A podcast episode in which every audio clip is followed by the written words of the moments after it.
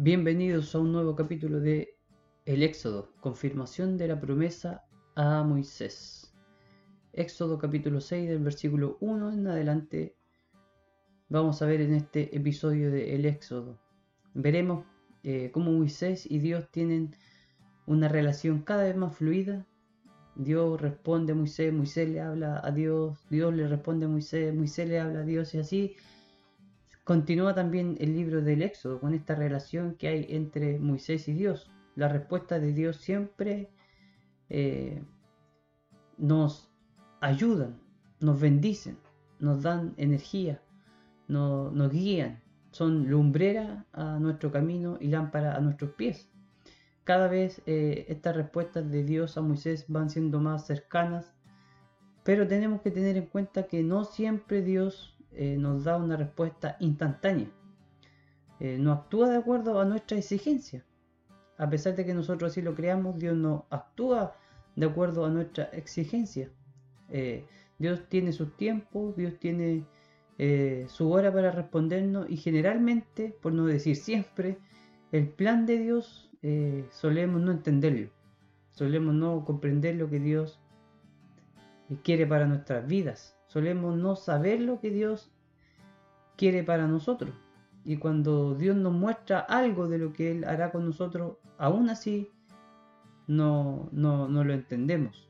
Pero aquí Dios nos muestra que Él sí responde las oraciones de sus escogidos. Él sí responde las oraciones de Moisés.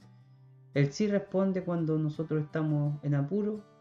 Eh, él siempre escucha eh, a sus escogidos como les vuelvo a repetir, no siempre Él responde en el momento en que nosotros lo estamos esperando que Él responda, sino que Él responde a su debido tiempo. Porque los tiempos de Dios son diferentes a los de nosotros, como lo, hemos dicho ya.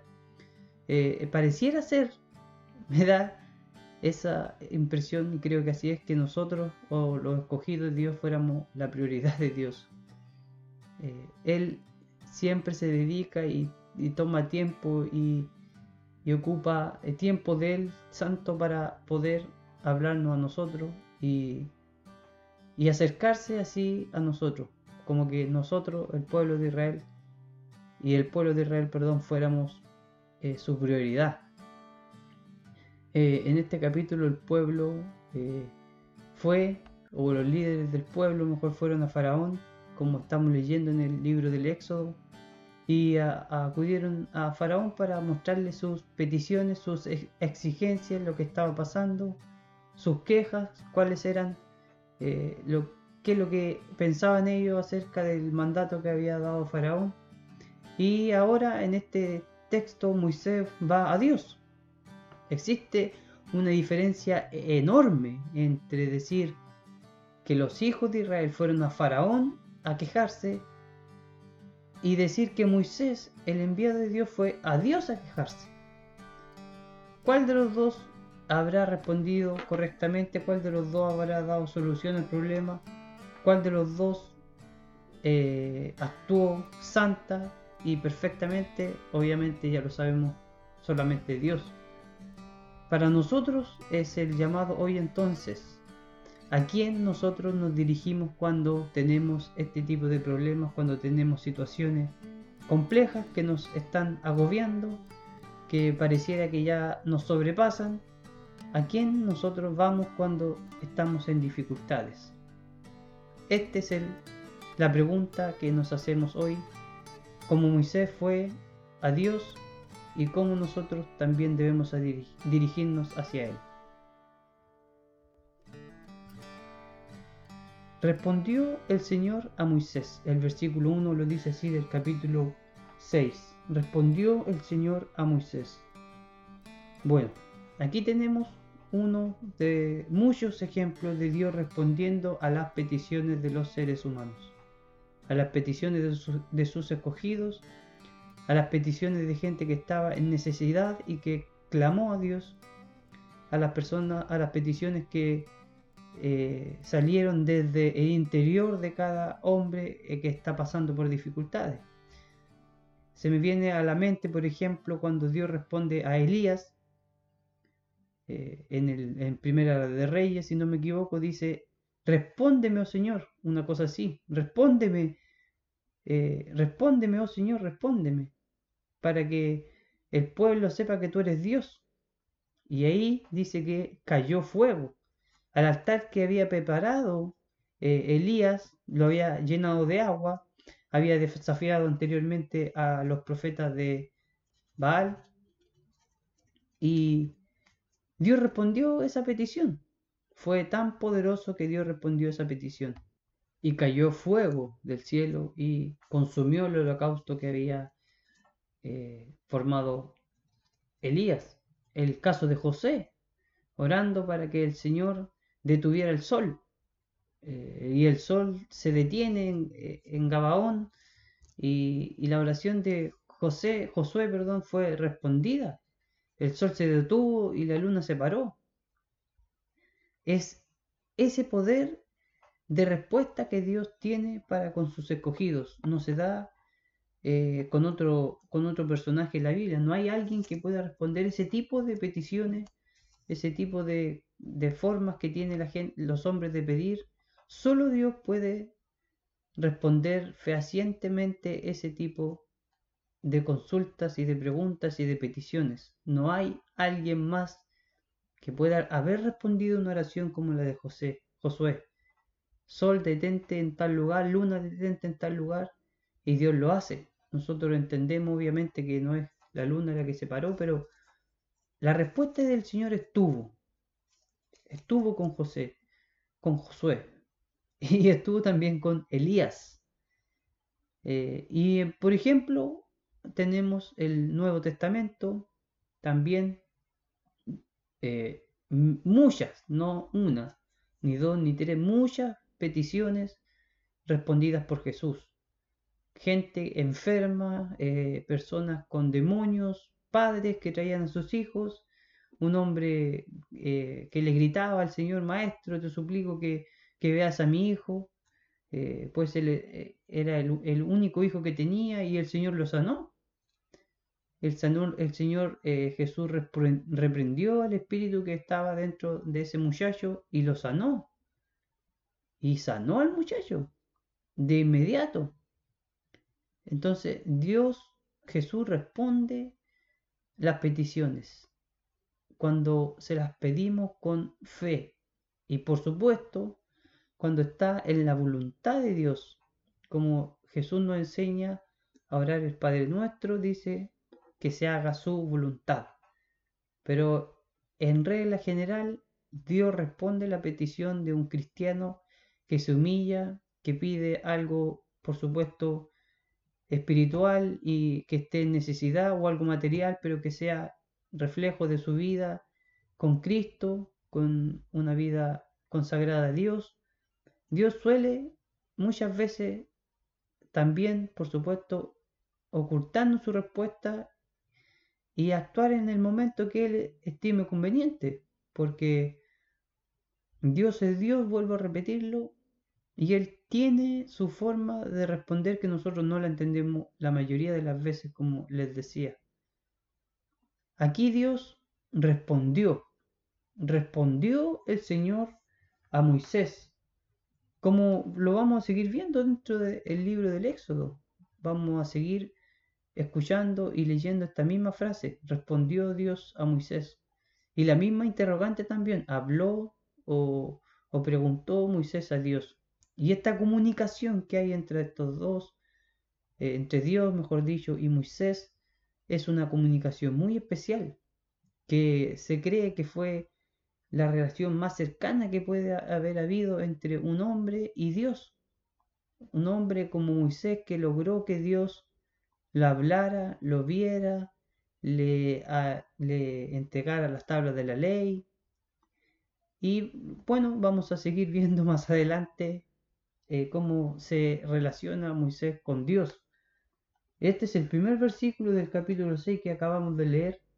Respondió el Señor a Moisés, lo que dice, eh, ahora verás lo que haré a Faraón, porque por la fuerza los dejará ir y por la fuerza los echará en de su tierra.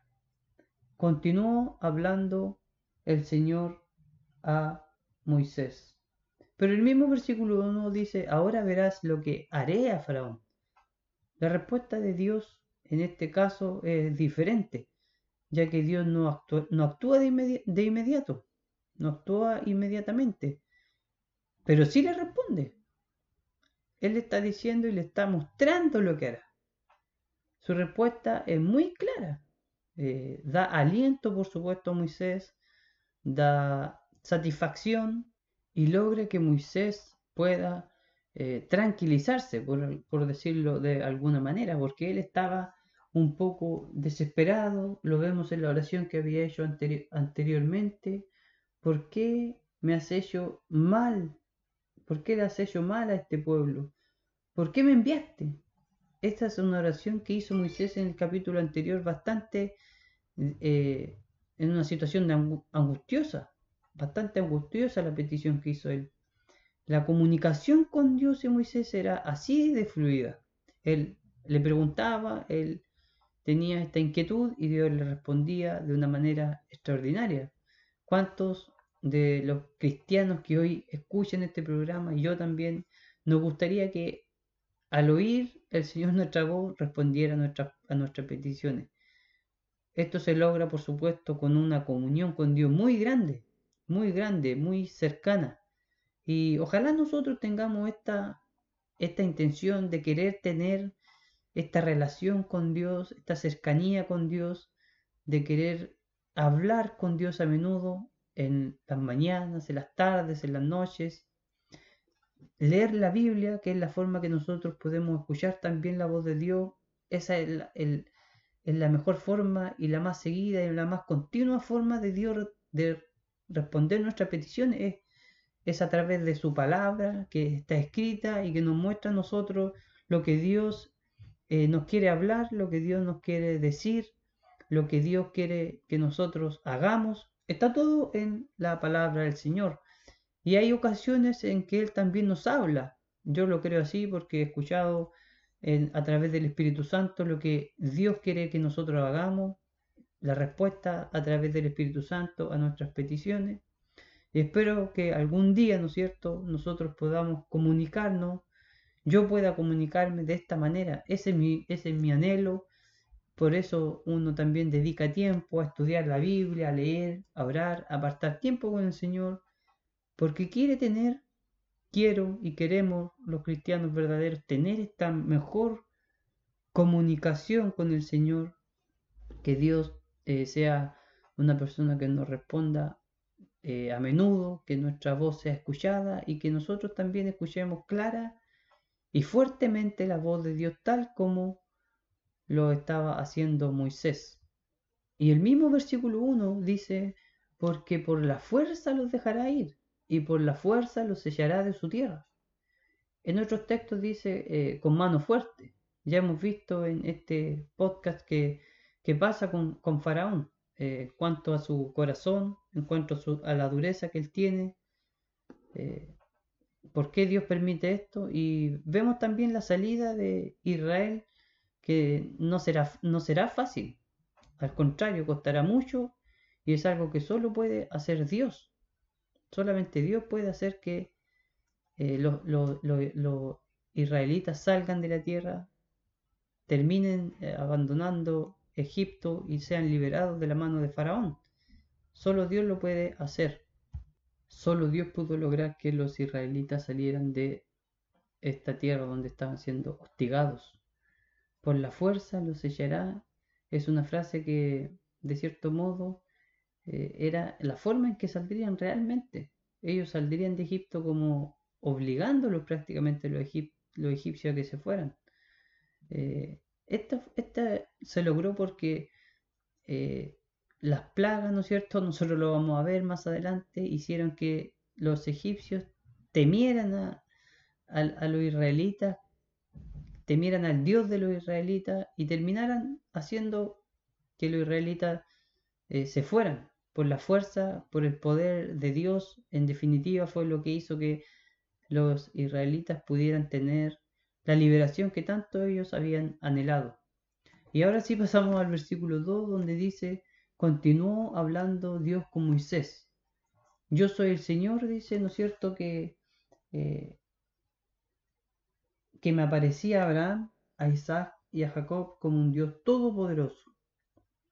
Yo soy el Señor que me aparecí a Abraham, Isaac y Jacob como un Dios todopoderoso, el Shaddai. Esto eh, quiere decir que el título que forma, eh, no, informa, mejor dicho, cómo el Señor eh, se presentó a los patriarcas. De esa forma fue que Dios se presentó a los patriarcas como el Todopoderoso. Y ahora será por supuesto, eh, sobrepasado por un título de una forma diferente de llamarlo. Eh, ya no se le va a conocer como el Dios Todopoderoso, como el Shaddai, sino que eh, va a ser conocido como lo vamos a ver, como lo vemos mejor en el capítulo Dios, en el capítulo 6, perdón, cuando Dios Padre, Dios Hijo y Dios Espíritu Santo se le aparecen a Moisés en medio de la zarza ya no, ya no es el dios Shaddai, sino que es reconocido por su propio nombre. Y se le empieza a tratar de esta manera más peculiar, aunque también hay que reconocer que a pesar de que es conocido por su nombre, deja de, nombrarse porque es una cosa tan santa que los escritores, sobre todo los escritores de la Biblia, preferían y prefieren, preferían, perdón, eh, omitirlo y poner algún sinónimo, como vuelvo a decirlo, el Shaddai, Adonai, o títulos que tiene Dios que nos muestran eh, aristas de su personalidad, de cómo es Dios, de su forma de actuar, y que, y que van a seguir apareciendo, porque Dios se va manifestando a través de los años y les va mostrando a los israelitas diferentes facetas de cómo Él es, y ellos lo van conociendo de distintos de distintas maneras. Eh, así es Dios, así Dios se muestra a ellos después de que Dios se le apareció a Abraham, a Isaac y Jacob y se le mostró como un Dios todopoderoso. Y como el mismo versículo 2 dice, más por mi nombre, Señor, no me di a conocer a ellos. También establecí mi pacto con ellos de darle la tierra de Canaán la tierra donde peregrinaron, la tierra donde peregrinaron. Entonces él se dio a conocer eh, como el Shaddai, pero no se dio a conocer como su nombre. El Señor, dice esta versión de la Biblia. En otras versiones dice Jehová o Yahvé. Eh, él ahora se empieza a dar a conocer ya de una forma más grande, de una forma más clara, de cómo va a ser él las obras que él ha hecho y cómo va a ser conocido no solo por Israel, sino que por el pueblo de Egipto, no solo por el pueblo de Egipto, sino que también por las distintas naciones que más adelante van a enfrentarse al pueblo de Israel y van a ser derrotadas, porque son el pueblo de Israel los que están bajo el nombre del Señor. El Señor es mi bandera, el Señor es mi escudo, el Señor es mi protector, y así Dios se muestra a través de distintas facetas no se les mostró a los patriarcas por su nombre, se les mostró como el, el, el Todopoderoso y ahora se empieza a mostrar a estos israelitas como realmente es su nombre.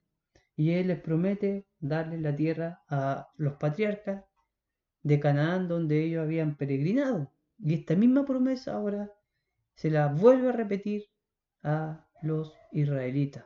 El versículo 4 dice, también establecí mi pacto con ellos de darle la tierra de Canaán, a la tierra donde peregrinaron, y además he oído el gemido de los hijos de Israel. El mismo versículo 4 dice, también establecí mi pacto con ellos, de darle la tierra de Canaán, la tierra de su peregrinaje. El pacto que Dios hizo con Abraham, que es la palabra Berit, que es una alianza, un convenio, un acuerdo, una confederación, eh, aparece 1285 veces en el Antiguo Testamento. 1285 veces en el Antiguo Testamento.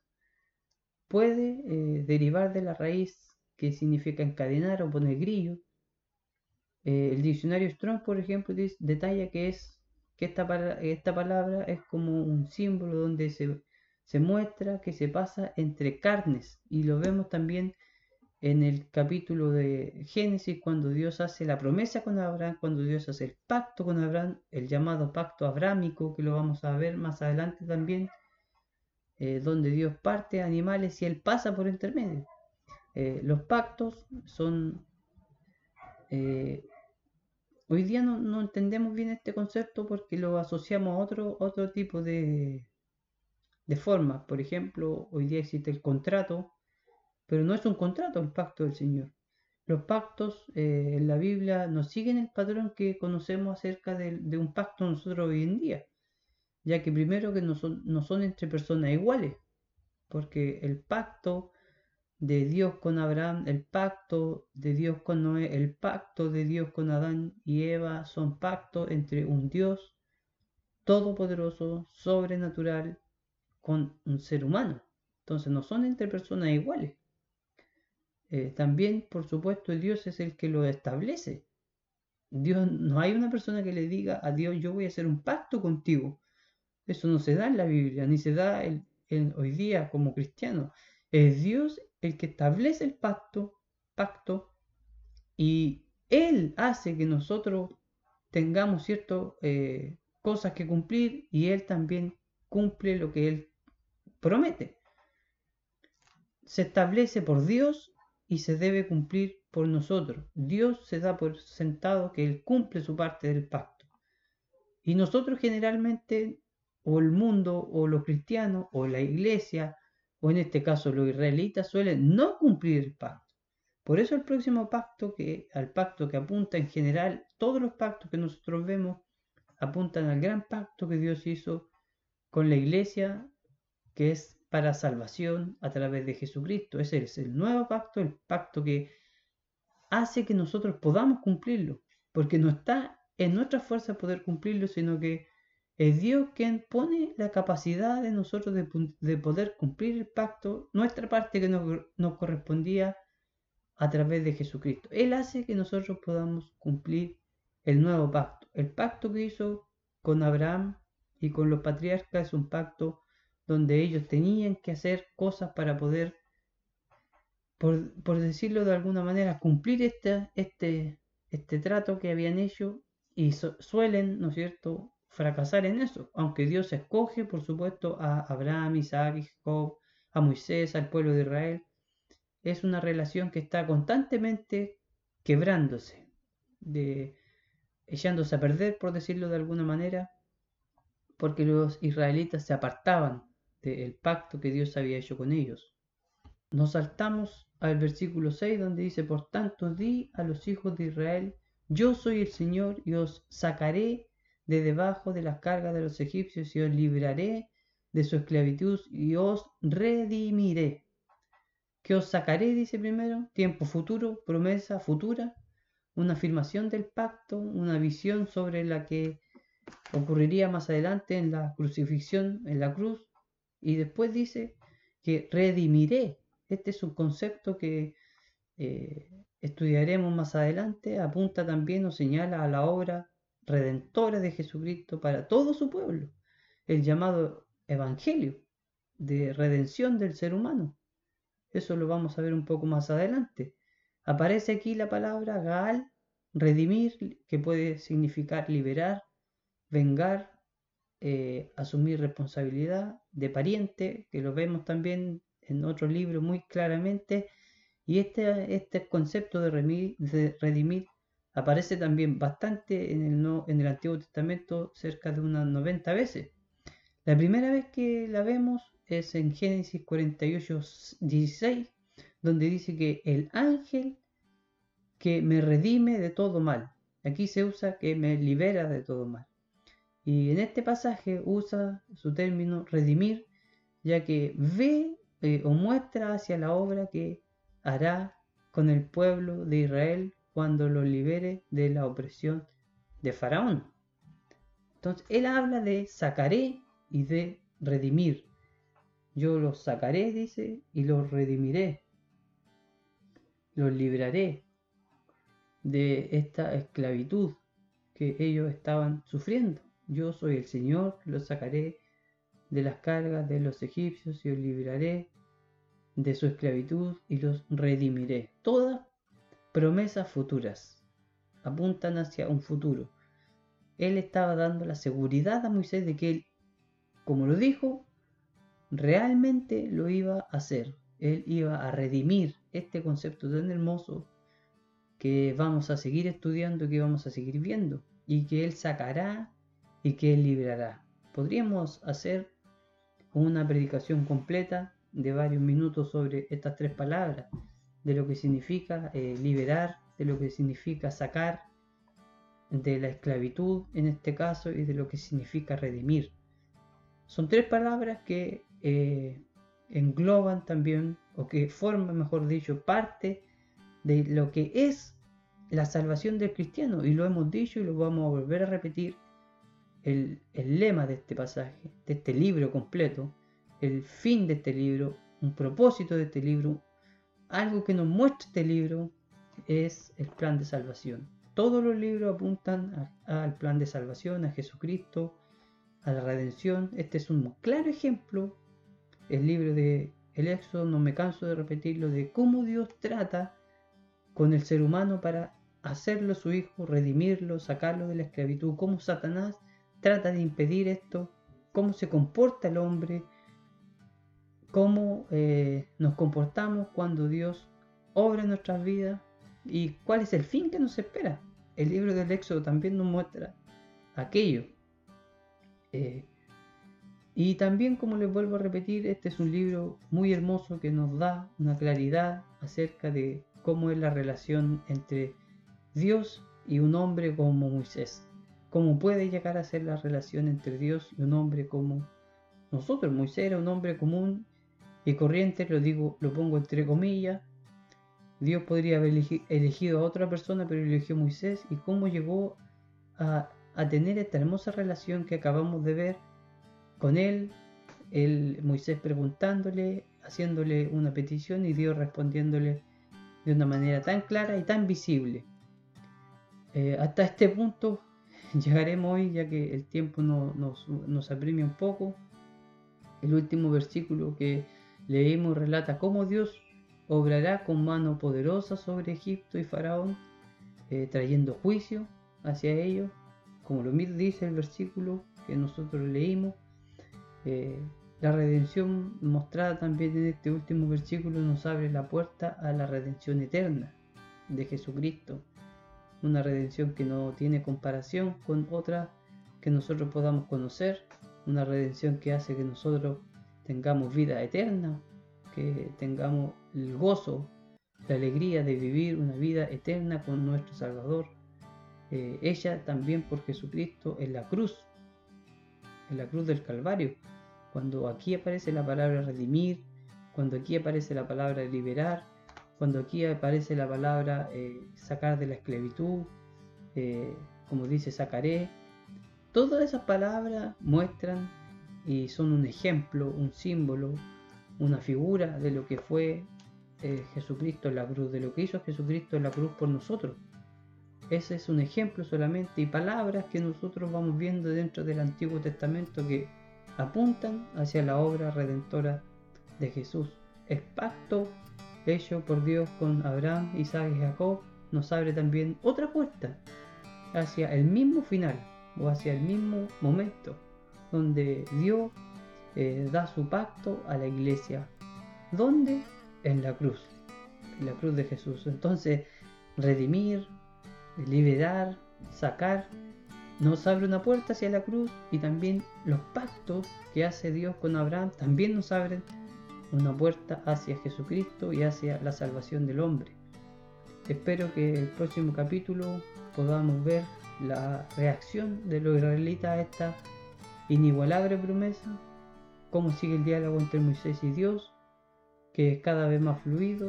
Dios promete a sus hijos y a sus hijas que eh, confíen en Él y sus hijos solemos no confiar en Él. Esa es la verdad. Los hijos eh, solemos no confiar en lo que Dios nos promete. Así que eh, vuelvo a repetir, espero que tengamos claro que Dios espera que nosotros tengamos mejor comunión con Él, y que nosotros sepamos acudir a Él ante nuestras necesidades, nuestras inquietudes, porque Dios responde, pero a su tiempo, no al nuestro. Eh, él responde, pero a su tiempo, no al nuestro. Que Dios les bendiga.